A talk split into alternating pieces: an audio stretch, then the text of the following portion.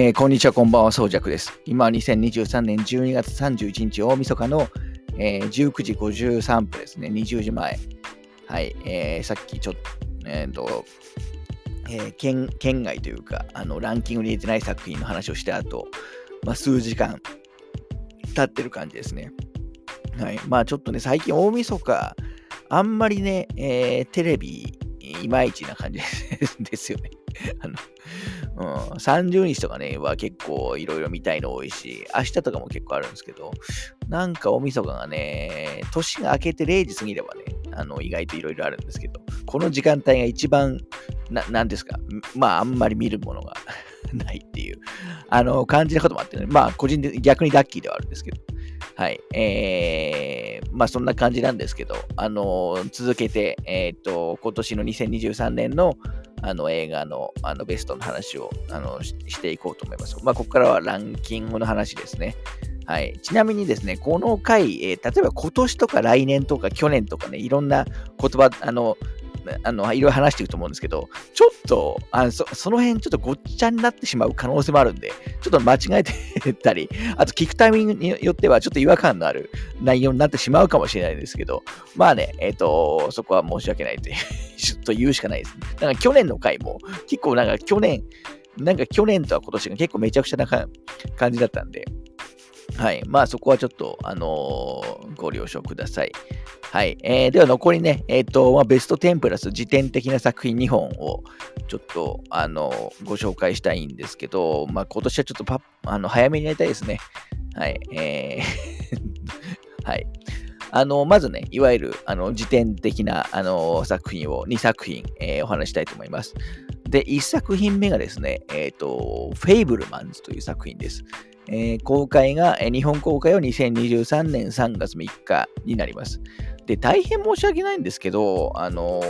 ー、この作品、え、ちなみに今日ランキングしてる作品は、まあ、ほほぼほぼあの劇場で見てるあの作品です。えー、なんですけど、これはですね、実は私見れなかったんですよね。あの後日、えっ、と、家であの配信でね、証券は見たので、あのそういう意味で実際劇場で見てればもっと上かもしれないというあのところはあるんですけど、あのちょっとね、そういう補正的な部分がちょっとかかってないので、はい。で、このフェイブルマンズ、あの、まあ、なんといってもね、えっと、まあ、スピルバーグですね、スティーブン・スピルバーグの、まあ、監督、脚本作品の新作、えー、今年、えー、ですね。えー、なので、まあ、あの当然ながら、あのー、まあ、注目度は高いですし、あのアカデミー賞にもね、まあ、複数部門、あのでノミネートされていた、えー、はずです。はい。まあ、あの、日本でね、一番有名な 映画館、まあ、好き嫌いともかくとして、まあ、一番有名な監督だと思いますけど、このフェイブルマンズに関しては、そのスピルバーグの、まあ、自伝的な映画なんですよね。あのー、といっても、その本格的な映画業界に入ってからの作品というよりは、もう本当幼少期から、えー、まあ、学生時代、えー、ぐらいの、まあ、高校とか、まあ、そのあたりの、えー、ところが、まあ、メインになる。要するに本格的に業界に入る前ぐらいの、あの部分をあの描いている作品になります。なので、このフェイブルマンズっていうのは、まあ、これ、まあ、日本人で言うと、まあ、名字なん部分だと思いますけど、あのー、まあ、簡単に言うと、あのスピルバーグっていうことですね。あのはい。なんで、えっと、まあスピ、スティーブン・スピルバーグの家の家族の話なんですよね。あの、はい。あの、という感じになってます。あの、主に、だから自伝的な映画ではあるんですけど、どちらかというと、自分の話よりも、まあ、親ですね。えっ、ー、と、父親、母親が、あの、メインの、あのー、軸になっている、あの、話になってます。なので、まあ、この映画多分、スピールバーグは父親と母親に、まあ、捧ぐということで、えっ、ー、と、作られてる、だと思うんですけど、はい。えー、まあそんな作品まあなんで、ある意味ね、だから世界で一番有名なあの映画監督ですから、スピルバーグは。まあ、あの、その自伝映画だったら、まあ大抵の人はね、えー、興味あるわけじゃないですか。あの、ちなみにこの映画のオープニング、えー、最初ね、えっ、ー、と、オープニングだったかな？ちょっと、オープニングが少し進んだところかもしれないですけど、まずね、もう、本当小学生の多分低学年ぐらいで、えっ、と、親と一緒に映画館に行ってる、あのシーンがあるんですね。で、そこで見てる作品が地上最大のショーっていう、実際スピルバーグが、あの最初に見たのかな、まあ、あの影響を受けて、最初に見たかなんかで影響を受けた作品で、まあ、それを見てショックを受けて、そこからね、もういろいろ自分であのカメラとかを あの、えー、レンタルしたり、あのー、なんだ、いろんな演出付けとかをしたりして、あのー、まあ、映画をね、作りのきっかけになっていくっていう話ではあるんですけど、あのまあ、その一方で、まあおまあ、当時もちろんまだ映画はそんなにそこまでめちゃくちゃな大衆娯楽ではないですし、まあ、そこでね、やっぱ食べていくのは当然大変なわけですから、あの、まあ、父親も母親も、あの、趣味としては、まあ、認めてるけど、あの、本格的にそっちに行くのは、まあ、そんなに、えー、っと、雰囲気的にね、賛成してないみたいな、あの、雰囲気のところから、ま、最初始まる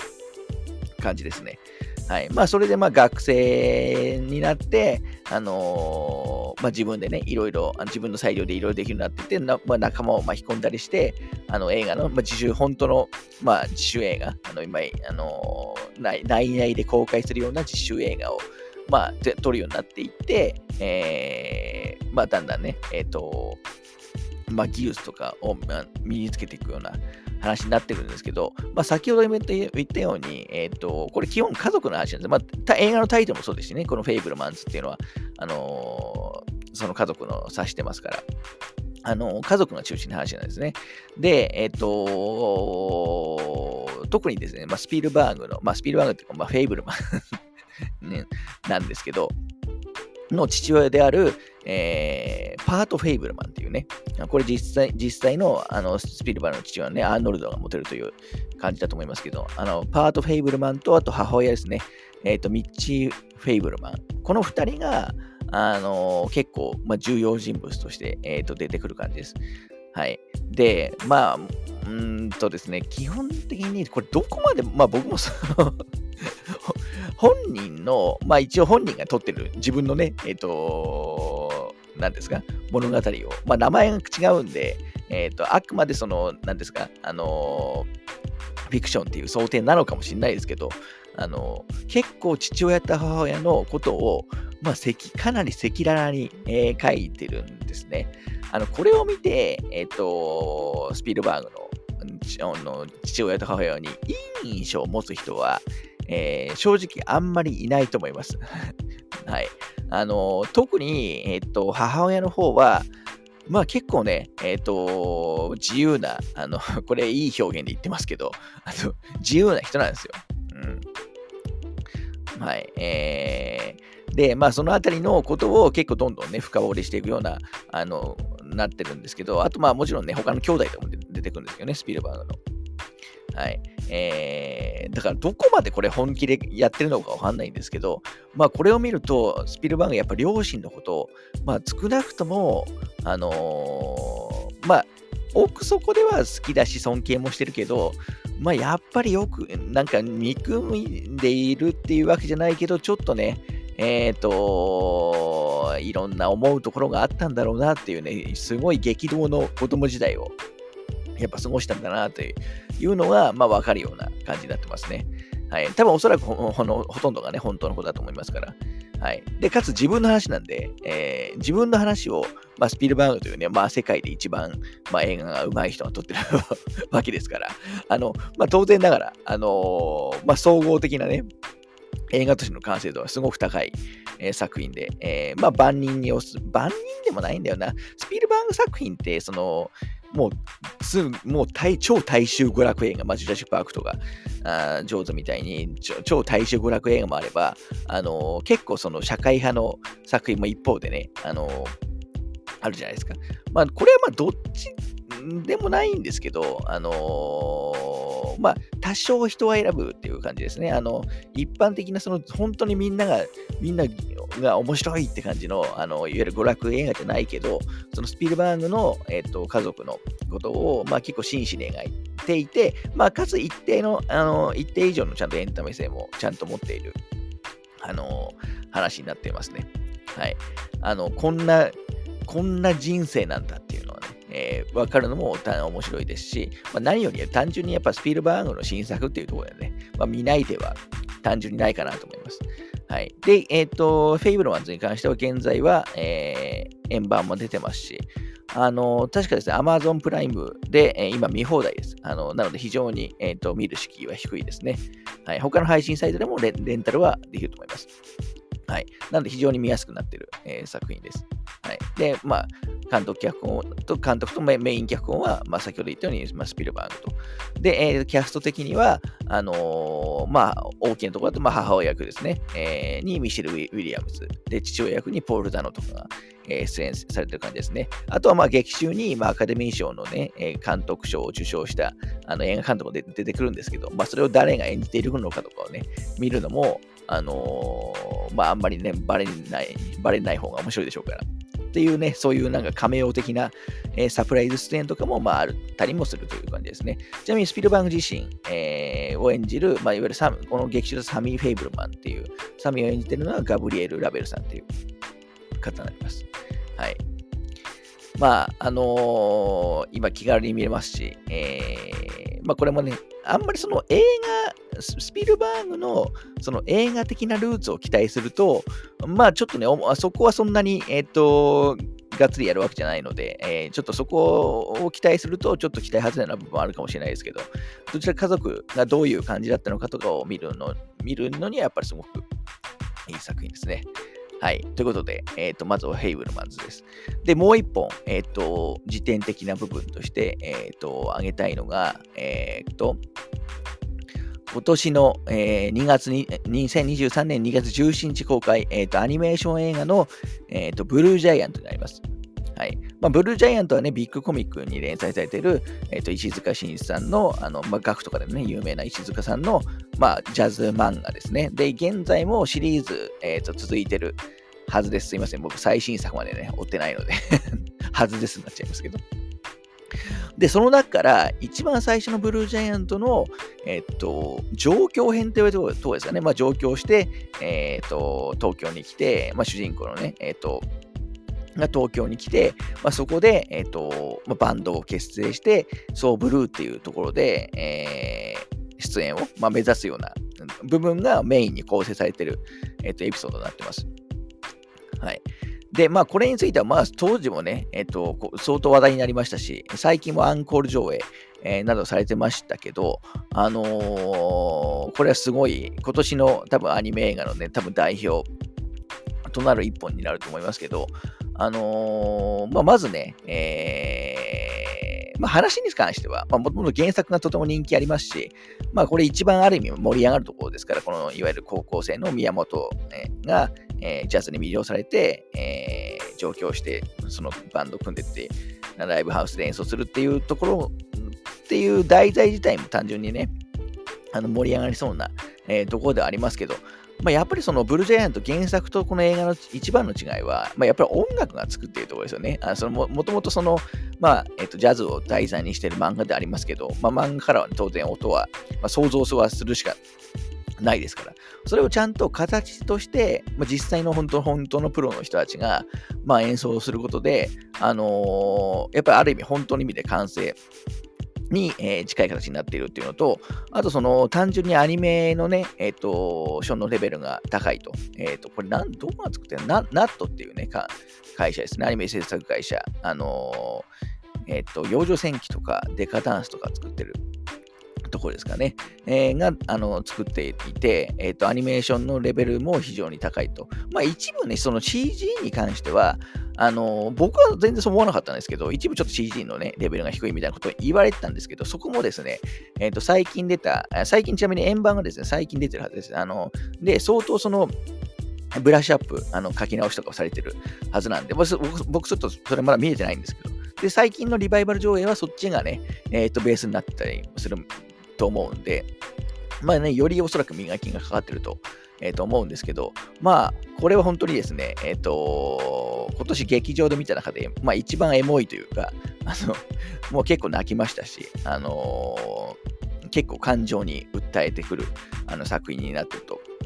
思います。まあ、総合、あのアニメーションとして、えっ、ー、と、総合完成度が非常に、えー、高い作品です。で、一部ね、えっと、原作と実は違う展開とかもあったりして、まあ、原作好きな人でも、あの、まあ、ちょっとサプライズ的なものもあのありますと,、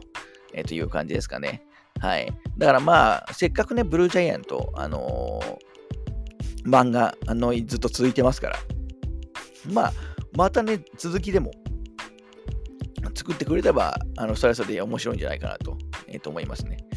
はい。えー、これはですね、まあ、ブルージャイアント知らなくて、知らあの知らなくても全然問題ないです。あの、原作知らなくても、ここから、えっ、ー、と、入れるあの作品なので、あの、導入部に、えー、一番適してる作品なので、ここから逆に好きになって漫画読むのも、あの、ありかなと思いますね。はい。えー、これちなみにパンフが、あのいわゆるレコードサイズ、12インチのね、レコードサイズ ででしたね、買いましたけど。うん、しゃれ、しゃれてます、デザインとかが。はい。ちょっと円盤も書いてるんですよ。なんか結構高いやつしかなかったんだよね。なんか1万いくらかぐらいの。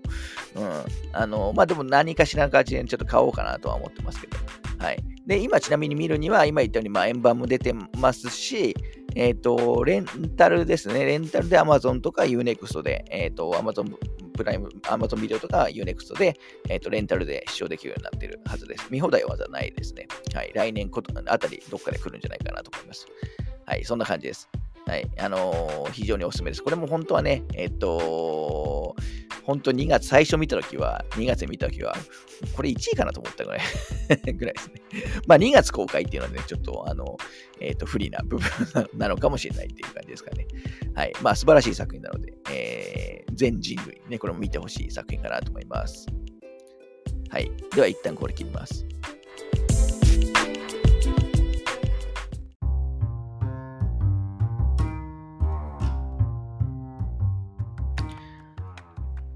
はい、えー、じゃあ、ここからはですね、え、ー、と、ようやく、え、ー、と、10位からトップ10を発表していきたいと思います。はい、えー、まず第10位はですね、えー、マッシブタレントになります。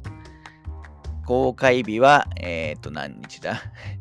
えっと、日本公開が2023年、えー、3月24日ですね、今年の3月。まあ、えっ、ー、と、アメリカだとあのさらにその1年前の公開になるんですけど、日本だと今年の3月、えっ、ー、と、2023年の3月に公開されている映画です。はい。あちなみにですね、えっ、ー、と、ここからランキング作品は、えっ、ー、と、どこで見たかもあの話していくんですけど、あのこれはですね、確か角川シネマ有楽町で見ましたね。あの、ビッグカメラの、有楽町のビッグカメラの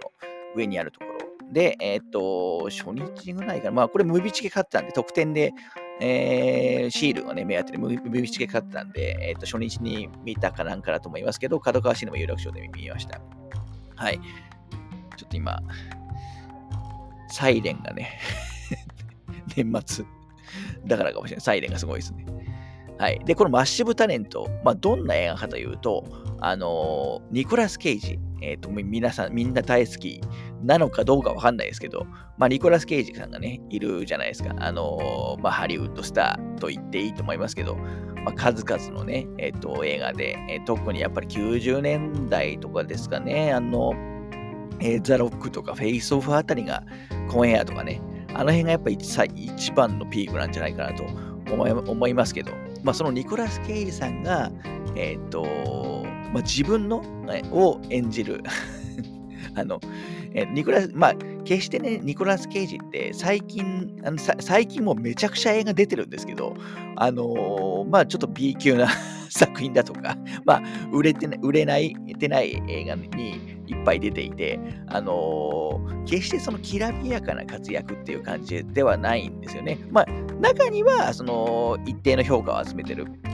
映画とかにも出演してますけど、でもおそらく一般的な、あのー、なんていうんですかね、えっと、人は、まあ大体に90年代の、あの、まあ、スターでしょみたいなイメージを持ってる方がね、すごく多いと思うんですよ。で、これは、この作品に出てくる、この作品ではニコライス・ケイジが、まあ、自分を演じるんですね。あの、まあ、正確に言うと架空の自分みたいな ところ、ちょっと説明が難しいんですけど、まあ、この映画だと、あの、主人公であるニック・ケイジをね、っと、演じるんですよ。で、このニック・ケイジも、あの現実のね、ニコラス・ケイジ同様に、あのまあ、昔はヒット作連発したけど、まあ、最近はちょっと、まあ、伸び悩んでるというか、あのっていう状態なんですね。まあ、だから、ある意味、現状のね、まあ、結構こういう作品多いと思いますけど、現在の自分をちょっとまあ皮肉ってるというか、ような作品なんですよ。で、自身で自分自身を演じてる。あのー、ですね。まあ、なので、えっと、この劇中では過去にニコラス・ケイジがあの出演した映画のタイトルとか、結構いっぱい固有名称がね、いっぱい出てきて、まあ、あの役のあれはあれはこうだねみたいな話とかも、あの、まあ、その、なん邪魔にならない程度ですね。別に知らなくても全然問題ないです。ニコラス・ケイジの各作見て見たくても一切問題ないですけど、まあ、そういうその過去のニコラス・ケイジの出演作を知っていれば、まあ、ちょっとね、ニヤッとするような、あの、話とかが、あの、いっぱい出てくるっていうのもあるんですけど、あのまあ、そんなニコラス・ケイジが、あのこの作品だと、えっと、なんだっけな、えー、なんかね、大富豪、あのに、えっと、招待されるんですよね。あの、ニコライス・ケイジことの大ファンの、えー、えっと、大富豪がいて、なんか、確か自分のために、えっと、映画をね、えっと、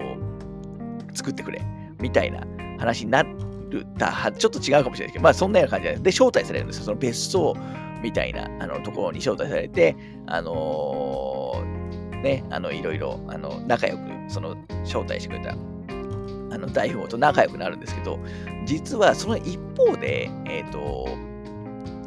このニコラ、あのー、ニコライスケ、ニクまあ、この劇場とニック・ケイジですね。ニック・ケイジのもとに CIA からあの依頼が来るんですよ。あので、その依頼っていうのが、そこのまさにそのニック・ケイジを招待した大富豪が、実は国際的な犯罪組織の、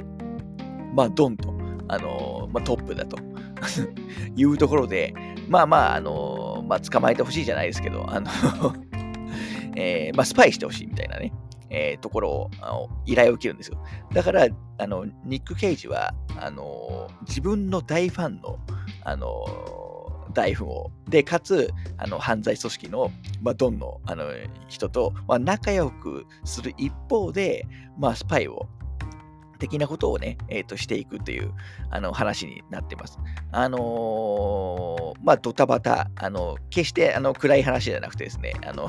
めちゃくちゃあのコメディアクションって感じですかね。ドタバタアクションみたいな感じです。はい。あのー、で、ちゃん、ただ、ちゃんとアクションはよくできてる。ますし、あのー、ちなみにこのですね、えっと、犯罪組織のドン、要するにニコラニック・ケイジの熱狂的な反応、大富豪ハビっていう、まあ、ハビっていう人間なんですけど、ハビを演じてるのは、えっと、ペドロ・パスカルですね。まあ、このポッドキャストだと、えっと、ザ・ラストバースのね、ジョエル役、まあ、主演ですね、えー、に出ていたり、あと、まあ、マンダロリアンとかでもね、あのマンド役を演じてる、まあ、今、引っ張りだこのペドロ・パスカルが、えー、大富豪ハビ役をあの演じてるという感じです。はい。まあですね、まあ、このランキングトップ10に入れた理由としては、まあ、まず私、なんだかんだニコラス・ケイジすごい好きなんですね。で、ニコラス・ケイジのその最近のあの作品の中では、僕この作品がまあぶっちぎりで面白かったんですし、えー、その過去作の、えー、ちょっとエピソードとかも、あのちょっと中で劇中で話されたりもしますし、あとそのペドロ・パスカルとの、まあ、大富豪で、かつ、まあ、あの犯罪組織のドンとの、まあ、ちょっとバディ感あのもあのいいですし、あとこれ舞台が、えー、確か、えっと、クロアチのね、ドブロブニクっていう、まあ、私があの一番観光で行きたい 場所で 捉えたりするっていうところも含めて、あの非常に、えっと、総合的に、まあエン、タメ作品としては面白かったと。まあ、で、アクション映画としてもちゃんとよくできているというところで、えー、ちょっとランキングに入れさせてもらいました。あと、えー、と補足すると、パンフが良かったですね、パンフレットが。あの過去のそのニコラス・ケイジのあの出演作のリストとかが載ってて、まあ、ちゃんと解説もね、ある程度付きで載ってて、えー、デザインとかもね、すごく良かったんで、まあ、それも含めて、えー、ちょっとね、まあ、ちょっとね、ニコ系ファンとしては注意に入れたいなと いうところで、えー、ちょっと入れた感じですね。はい。あの、単純に、これもね、あの誰でも楽しめる。まあ、ニコラス・ケイジファンなら、まあ、プラス数割 楽しめますけど、あの、別に知らなくても、あの、まあ、今、昔大人気で、今落ちぶれてる俳優って設定分かって、えー、言ってさえいれば、あの、十二分にね、えーと、楽しめる作品になってると思います。確かにニコラス・ケイジ、そろそろなんか引退するみたいなことを最近ほのめかしてるはずなので、あのー、まあ、少なくとも、えっと、後年の代表作の一つには、僕はこれが作品になってくれるとは思いますね。はい。で、マッシブタレントに関しては、現在、えっ、と、円盤はあの出てますし、えっ、と、配信だと、えー、多分あの、Amazon とか、あの Unext で、えっ、と、レンタルで見れるはずです。多分見放題は、えー、ないと思います。はい。そのところですね。まあ、なので、ニコラス・ケイジは、しかもね、これ中でね、えっと、マッシブタイムの中で、昔のニコラス、昔のその、なんていうんですか、ロン毛時代の ニコラス・ケイジも出てくるんですよ。まあ、ロンロン毛じゃないか、ロン毛っていうか、髪がふさふさ時代の。ちょっとこれが CG なのか何なのか、僕あんまりよくわかってないですけど、はい。あの、まあ、いろんな意味でね、見どころはあると思います。はい。ということで、えっ、と、マッシブタレント、あ、これ、マッシブタレントでした。あ、10位ですね。はい。これで終わります。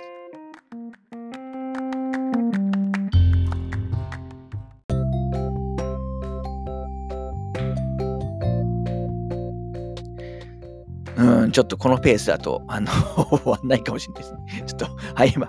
急がないとと思いますけど。はい。えー、では、ちょっと次9、第9位なんですけど、えー、9位はですね、えー、何日公開だ？あの、2023年3月24日公開の、えーと、邦画ですね、えー、ベイビー・ワルキューレ2ベイビーになります。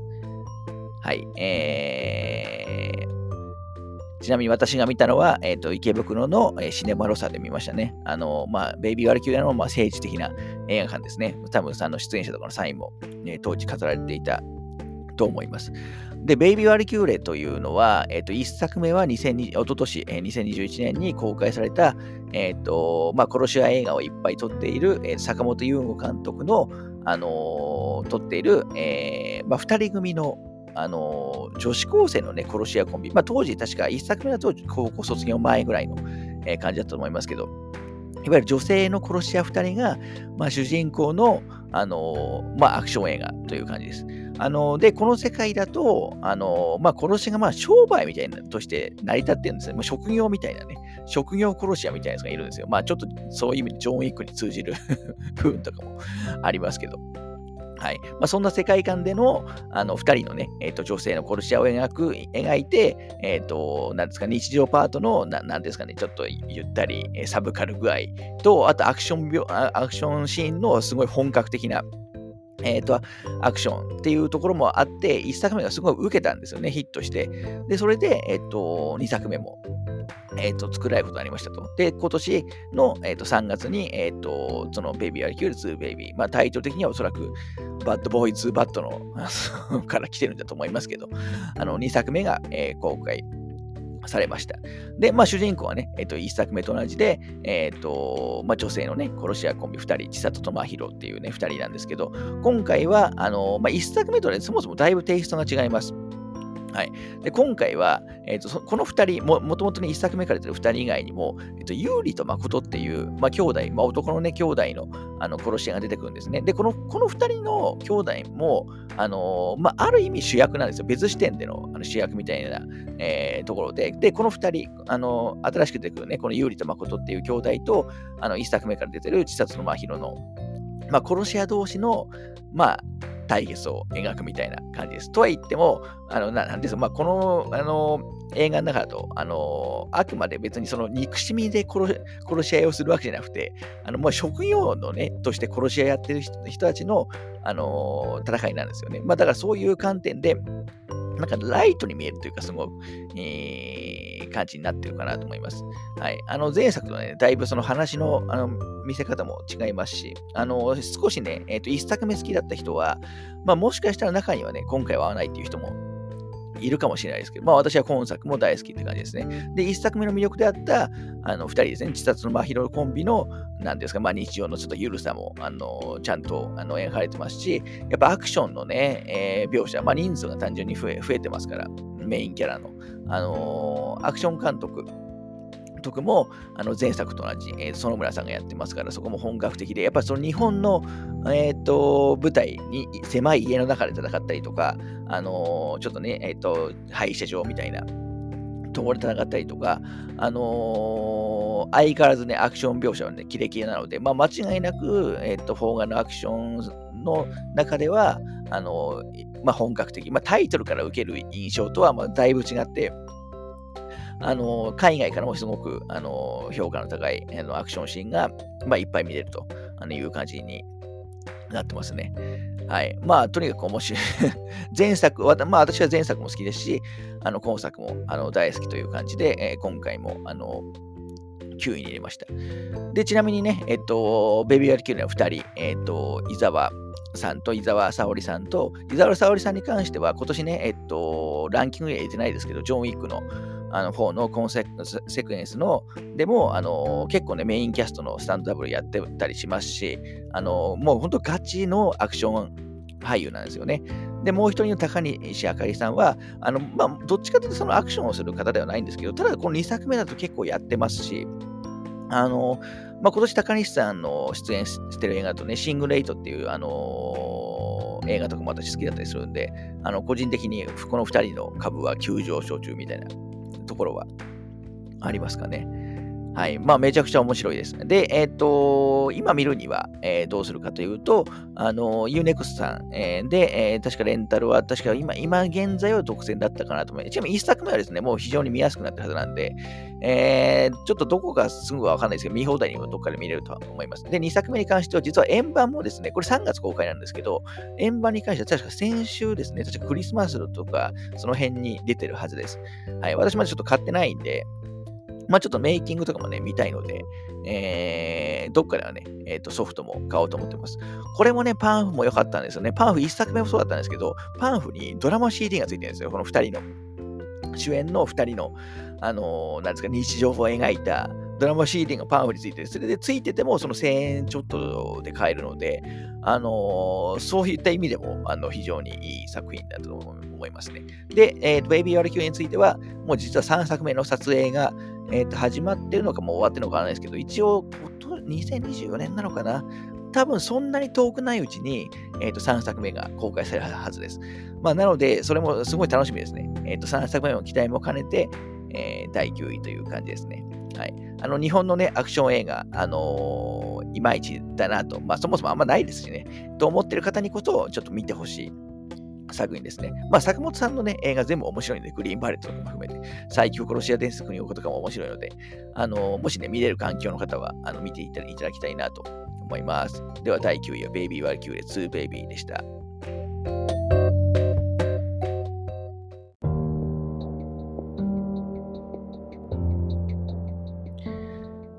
はい、えー、ちょっと喋り疲れたというか、喉がね、ちょっと今エアコンもやってるんで、乾燥するんですよね。はい。えー、じゃあ続けていくんですけど、えー、第8位はですね、えっ、ー、と、非常宣言になります。えー、今年の、えー、2023年の1月6日に公開されています。あの、なので私が新作映画としては、今年一番最初に見た映画ですね。はい。で、ちなみに私は東急シネマズキバで、えっ、ー、と、確か初日に見たような記憶があります。はい。えー、で、この非常宣言、えっ、ー、と、韓国映画です。まあ、去年もね、えっ、と、犯罪都市とか、あの、モガディシとかね、韓国映画上位に入れましたけど、まあ今年もね、やっぱ入ってきますね。えー、で、この非常宣言、えっ、ー、と、まあ本当に一言で言うと、まあ、航空機、えっ、ー、と、パニックもの、えー、だだと思ってください。基本的にまあ舞台のほとんどは飛行機の中です。はい。で、この手のパニック映画としては珍しくかなり上映時間も長くて、141分あります。はい。で、えっ、と、キャスト的にも、えっ、と、ソン・ガンホだったり、イ・ビョンフンだったりとか、まあ、向こうのあのトップスターが、あの、いっぱい出ている、まあ、本格的な大作映画だと思って、えっ、と、いいかなと思います。で、この映画、あのえー、まあ、今の話だけだと、まあ、普通の、あの、航空機ものじゃないかって思うかもしれないですけど、まあ、私がその今まで見た、いわゆる飛行機もの、あの、まあ、もももちろんね、飛行機もの好きなんですよ。の中で、多分今現在、この非常宣言が、あの、一番好きです。はい。あの、もう総合的に、えー、な面白さがですね、もうトップクラスだと思います。まあ、どんな話かというと、あの、まあね、えっ、と、先ほど言った、あの、何人かが、あの、ソン・ガンホとかね、ビョンホンが、えっ、ー、と、まあ、飛行機に乗って、えー、中で、まも、離陸後しばらくすると、あの、乗客がね、えっ、ー、と、死んじゃうんですよね。で、次々に、えっ、と、原因不明で死んでしまって、もういきなり、もう普通に死にます。あの、で、まあ、何、まあ、パニックになるって当たり前ですけど、で、まあ、だんだんそれがウイルステロだということがね、えっ、と、分かってくるんですね。あの、まあ、やばいじゃないですか、ウイルステロ当たり前ですけど。あの、で、そのウイルステロの、あの、もう恐怖と戦いつつ、まあ、これを誰が、あの、どうやって広あの広めたかとかを、あの、探っていったり、あとその地上に、いる人たちと連携して、あのまあ、どうするか考えたりとかあのしていくっていうのがまあ前半の、まあ、主な流れなんですけど、あのこの映画はですね、まあ、そこだけでもめめちゃくちゃ面白いんですよ。そこだけで終わらずに、えー、まあ、ある程度ね、途中一旦、あの、現状は落ち着いたりもするんですけど、結局ウイルステロなんで、あの、どこもその着陸をあの許可してくれないんですね。あの、巻き込まれたくないですし、あの、ウイルスなんで広まっちゃうんで、あの、なんですよ。で、だから、あの、で、かつ燃料の問題ともあるから、まあ、どうすればいいのかっていうね、えー、ところで、後半は主にそっちの話になっていくという感じですね。まあ、なので、一本の映画なんですけど、もういろんな要素がですね、この作品には入ってます。はい。えー、で、140分、一切飽きは今度来ないと思いますし、あの、細かい部分のその演出、例えばその、えっ、ー、と、飛行機が落ちていく、えー、ところ、あのだ、だんだんね、ちょっと落ちていくシーンとかもあるんですけど、そこの演出とかもですね、素晴らしいですし、あの、もう見どころしかない、えー、140分見どころしかない映画だと思います。はい。まあ、途中ね、実は日本も、日本も出てきます。まあ、どうやって出てくるかっていうのは、まあ、ぜひ見ていただきたいなと思いますね。まあ、なんで、パニック映画の、あの、まあ、超傑作、まあ、今年の一番の傑作だと思いますし、え、ー、と、航空機もだと、まあ、間違いなくトップクラスの名作だと、まあ、私の意見ですけどね、え、ー、と、思いますので、えー、ぜひ見ていただきたいなと思いますね。で、今現在はですね、これ Amazon プライムで見放題なはずです。なので、まあ、非常に見やすいです。はい。まあ、もちろんね、他でもレンタルとかでも見れますけど、はい。あと、円盤もね、出てます。なので、非常に見やすくなってますので。で、えっと、これね、1月6日公開ということで、まあ、もうすぐ約1年なんですよね。はい。えー、ぜひね、ちょっと、あのー、あんまり普段韓国映画見ない人でも、あのアクション映画とか、そのパニック映画好きな方だったら、まあ、ぜひこれはまずね、見ていただきたいなと思いますね。印象変わると思いますから。だから日本でもこういう映画ね、えー、作られてちょっとね、日本の同士の映画と比べるともう本当レベルが違うので、えー ちょっとね、えっ、ー、と、差を感じてしまうあの作品でもあるかなと思います。まあ、あの超傑作なので、えー、その手のね、えっ、と、映画が嫌いじゃないか人は、あの、まず見ていただければなと思います。はい。ということで、えっ、と、第何位でしたっけ ?8 位かな？は非常宣言でした。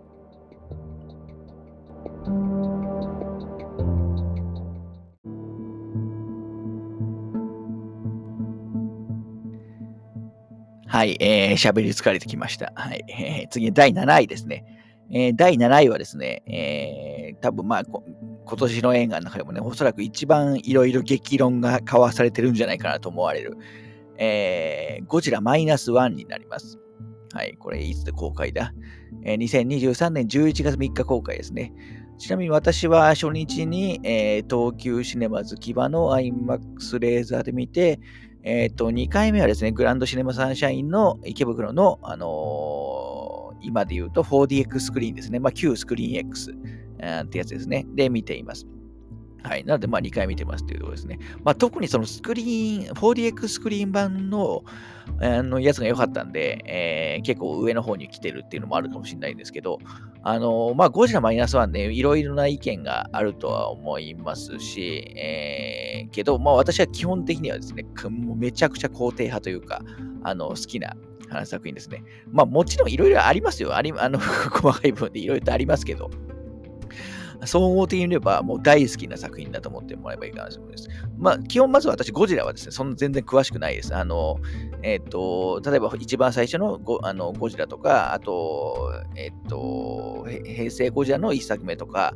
あの、シン・ゴジラとか、あと、あの、ハリウッド版関係のゴジラとか、あとは見てますけど、まあ全部は見てないという感じです。で、まあ、ライライトなゴジラユまあ、こちらユーザーっていう表現は変かもしれないですけど、あの、バーサシリーズとかは何本か見てるんですけど、あんまり、すみません、好きな方には申し訳ないんですけど、あんまり私的には面白いと思う。あの特撮技術は云々以前にちょ、ちょっとね、あんまりそもそも あの、あんまり面白いと思えないっていう作品が多いっていうところありますね。えー、まあそんな、今回のゴジラマイナス1は、まず何より、えっ、ー、と、すごい万人受けするゴジラを作ったなと思ったんですよね。あの、シン・ゴジラもね、まあ、超傑作で、まあ、あの、まあ、なんと、今年もね、シン・ゴジラ・オルソってやつを、あの、私、白黒バージョン、あの、限定公開のやつも見見て、まあ、改めてすごいなと思いましたけど、まあ、それとは、もうあらゆる意味で対象の作品で、まあ、シン・ゴジラはね、え、ー、と、結構その、なんですか、もうかなりその、え、ー、と、これいい意味で、え、ー、と、インパクトがあって個性が強い作品だと思う。反面、こっちは、あの、気軽に、えっ、と、いろんな人が、あの子供とか、あのご高齢の方とかも、あの、見れる作品になってると思いますし、あとやっぱり今回ね、えー、と海外で、えー、非常に今もヒットしてるあの感じですけど、あのー、あんまりその言葉の壁とか関係なしに、えー、とワールドワイドで、えー、とヒットを狙える作品っていう、まあ、すごいうまいバランス、でやってきたなと思います。とにかく売れる作品をちゃんと作ってきたなっていう感じをしたんですよね。その、えっ、と限られたあの予算、まあ予算もね、少ないですごい話題になってますけど。はい。なんかね、ゴジラの出せるシーンのね、数とかも決まってるみたいですよね。あの、お金で、お金的なところで。まあ、そういう意味だとね、すごいバランスのいい、えっ、ー、と、あの、シーンが多いと思いますけど。はい。えー、まあ、とにかくですね、私、あのこの映画に関しては、えー、嫌いなところはほとんどないですね。と、まあ、途中で出てくる、あのー某キャラのあの偽善しゃぶってっていうセリフはやっぱ2回見とも気になりましたけど、そういうちょっと日本語的なね、ねミスは、しかもあの安藤サクラさんのキャラ、そういうミス、あの、ことにうるさそうなキャラだから、なおさら気になったりもするとか、まあ、そういうものすごい細かいところはありますし、別にね、話的にそんなびっくりするような展開も、あの、なかったりしますけど、あの、やっぱりまずね、銀座のシーンのあのところとかは、あそこは多分本当円盤欲しいね。やっぱ2回目見に行ったのは、やっぱその銀座のシーンがね、やっぱもう1回見たいなっていうのもあるんですまあ銀座のシーンも、やっぱその CG とか、あのいかにも山崎さ山あの監督のね、山崎隆さんの、まあ、他の作品っぽい、まあ、いかにもね、山崎 CG だなと思いますけど、まあ、でも、まあ、それがそんな悪い方向に働いてるとはあんまり思ってないですし、やっぱりね、僕はあの爆風で、あのなぜガシャンっていくような描写がすごい好きだったりするんで、あの 今回ね、そこを円盤で買ったらやっぱ何回もね、見たいと思いますし、えー、まあとにかく総合的に、えー、非常に好きですね。音楽の使い方もいろいろんな意見あるらしいですね。やっぱここでこれを使うのはどうなんだみたいなのもあるらしいですけど、あのー、まあ単純に私はテンション上がりましたよ。あの、伊福部さんの曲の使われるタイミングとかも含めて。はい。だからあんまりコアじゃない自分だからこそ良かったのかもしれないですね。はい。あとね、よくまあ、なんか説明しすぎとかセリフ多すぎみたいな意見もありますけど、これはまあ、その通りだとは思いますけど、でも今の観客っておそらくそれを求めてると思うんですよね。あの、まあ、ヒットしてる映画のね、傾向を見れば、なんとなくそんなあの傾向もあると思いますけど。はい。だからまあ、ゴジラファンとか、その、めちゃくちゃその、えコアな映画ファンとかが見て、えー、気になる部分がいっぱいあるのかもしれないですけど、あのー、ちゃんと、あのー、受け入れられる、あの多くの人に受け入れられる作品を、まあ、シン・ゴジラと全然別の方向性で、まあ、作ってくれたっていうことで、まあ、私はもうとにかく好きですね。あと単純に何件も見たいシーンがやっぱありますから、あの円盤も買いたいなと思います。はい。あとちょっと、あの、もう一個補足すると、そのスクリーン、さっき、え、ー、と、2回目ね、え、ー、と、4DX スクリーンで見たって言いましたけど、4DX スクリーンだと、あの、いわゆる左右にね、画面が広がるんですよね。で、その左右の画面って、え、ー、と、本、普通の劇場だと見れない部分で、あなんですよ。ななんで、その専用にちゃんと作られてるんですね。で、日本、まず、邦画でそのそこをちゃんと作ってる作品ってあんまり多分なくて、えっ、と、ほんと数、あんのかな、過去。で、ちゃんとそこもちゃんと作ってましたし、あのー、まあね、ちょっと額縁上映ではありますけど、一応 IMAX にも対応してて、音、音響はすごい良かったんで、あのそういうね、えーと、いわゆる大作映画、えー、のあの作り方っていう意味でも、まあ、もっとね、こういう作品増えてきてほしいなと思いますね。はい。あのー、確かいろんなね、海外の賞とかでも、あのー、ノミネートされたり受賞もしてます。まあ、特にね、特集あの、効果とか、その辺で、えー、VFX のね、効果、やつはすご、あの、評価すごい高いですから。はい。えー、山崎さんのね、次回作も期待したいですし、まあ、ゴジラがね、次、だから、シン・ゴジラと、今回ゴジラマイナスワン、まあ、シン・ゴジラの後ね、やっぱプレッシャーすごそうだなみたいな話、まあ、本人、あの山崎さん本人も言ってましたけど、あの今回のシン・ゴジラ、ゴジラマイナスワンの後、もう作るその隙間がないのがすごいね、ちょっと、次こそちょっと本当困るんじゃないかなと。どうやってね、えっ、ー、と、えー、作るのかちょっと困るんじゃないかなっていう気はしますね。まあ、たまにはね、気軽な、なんか、普通のね、バーサスシリーズを作ってもいいんじゃないかと思いますけど、まあ一方で、その今、えっと、ドラマ版、ドラ今、ゴジラ、あの、モンスターバースのドラマ版でモナークっていうね、ゴジラが出てくるドラマも Apple TV でやってますし、あと来年4月には、あの、ゴジラ VS コングの新作映画も控えてますから、今度はその海外のゴジラを来年はね、えー、堪能しようかなとは思いますと。いうところですね。はい、非常あ、それとあとはですね、来年、えー、と1月から、あのゴジラマイナス1の、えーと、いわゆるマイナスから、いわゆる白黒バージョンも公開されますから、まあ、あの多分行くとは思います。見に行くとは思います。はい。えー、円盤にはセットで入れてほしいなとは思いますけど、はい。あの、そういえばね、え、ー、と、途中でも言いましたけど、シン・ゴジラ・オルソーを今年見に行った時に、その山崎監督と庵野秀明監督の、まあ、対談があったんですけど、それめちゃくちゃ面白かったんで、多分 YouTube にあると思いますから、公式で。あの、それもね、見て、え、ー、と、ご興味ある方は、あの、見ていただくと、あの、より、ゴジラマイナスワン好きになるんじゃないかなと思いますね。はい。ということで、えー、ゴジラマイナスワンの話でした。あ、ちなみにまだね、えっ、ー、と、円盤、もちろん今、今もまだ公開中ですから、あの円盤とか配信はまだないです。はい。ということで、ゴジラマイナスワンでした。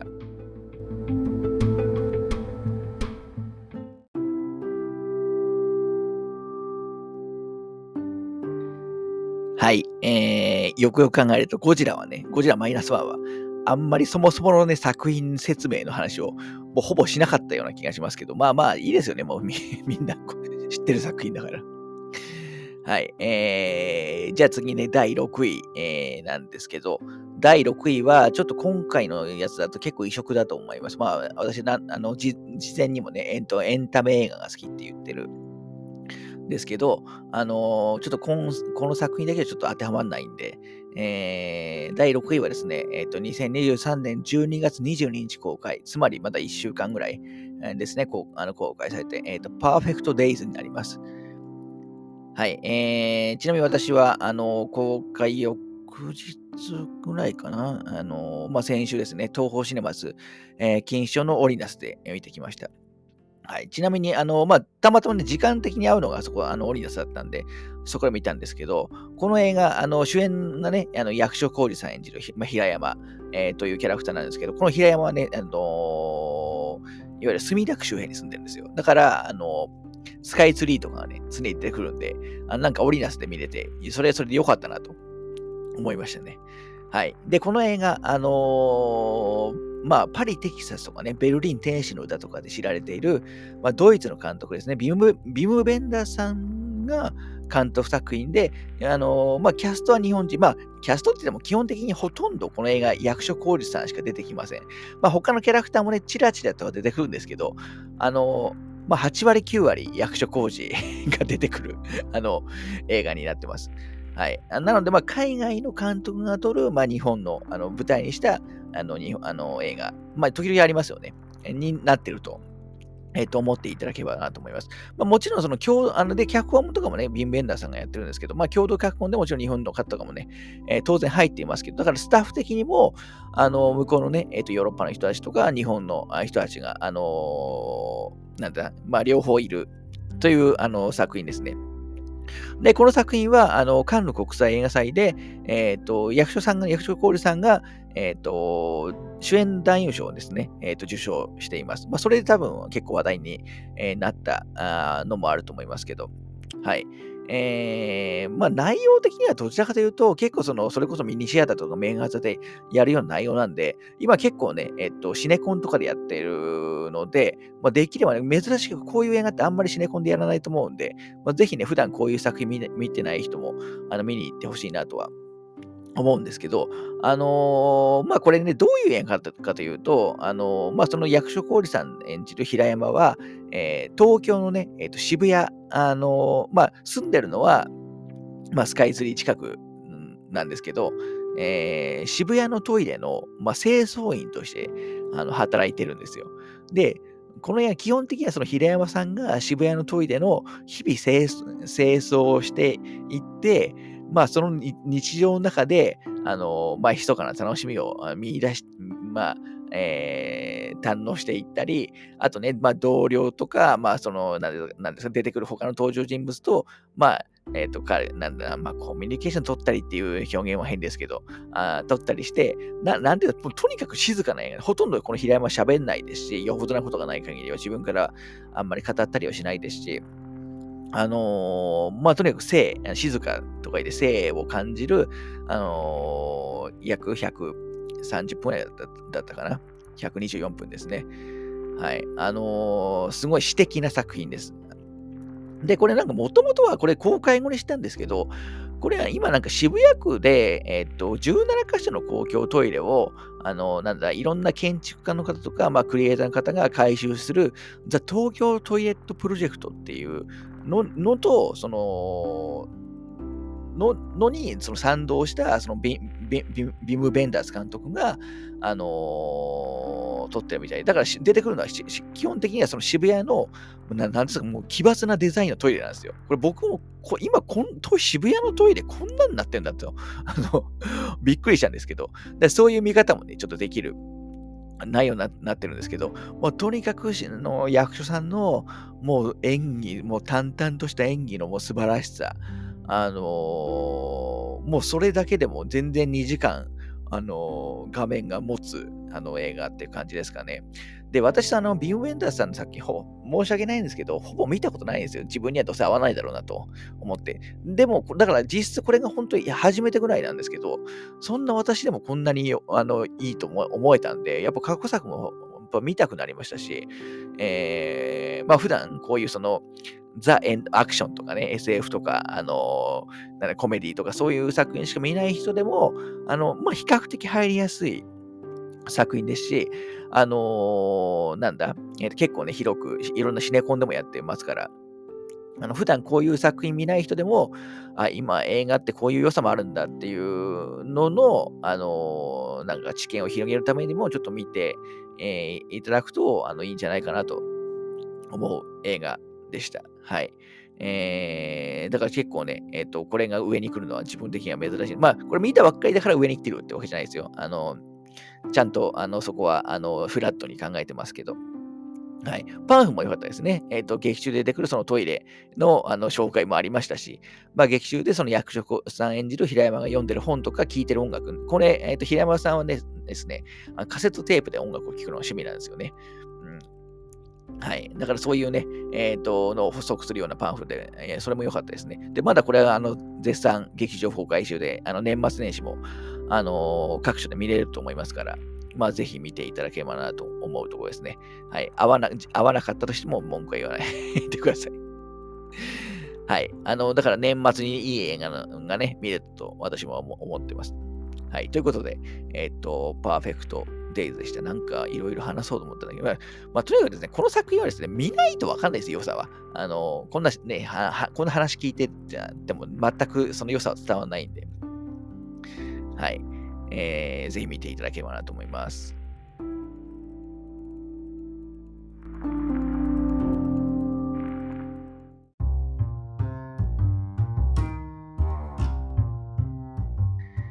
はい、えー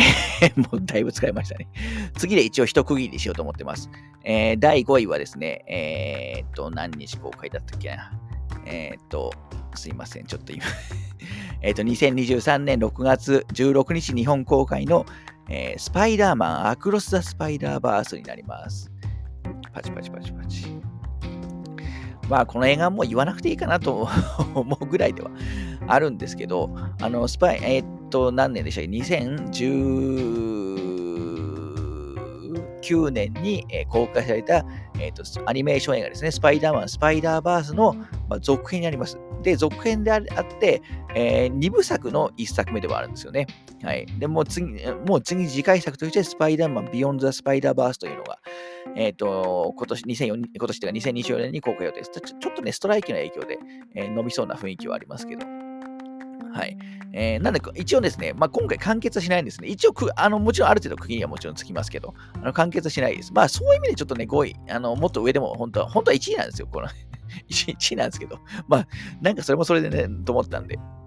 はい。えー、で、スパイダーマン、スパイダーバース1作目に関しては、まあ本当新しいアニメーションの可能性をすごく感じられたっていうのと、あとまあスパイダーマンっていうコンテンツ自体をまあより好きになるきっかけになった作品でもあって、えー、まあ私もすごく好きで、えー、とソフトでもね何度も見てますし、まあとにかくね、えー、とあちなみに今回のアクロスタスパイダーバースももうあの円盤、えー、と 4K ディスクも、買ってますけど、スチールブック仕様のやつ買ってますけど、まあとにかくですね、4K ディスク映えがものすごいするんですよ。家でこんなもん見れるのかってぐらいすごいんで、あのー、4K 環境がある方はもうぜひ見ていただきたいっていうのもあるんですけど、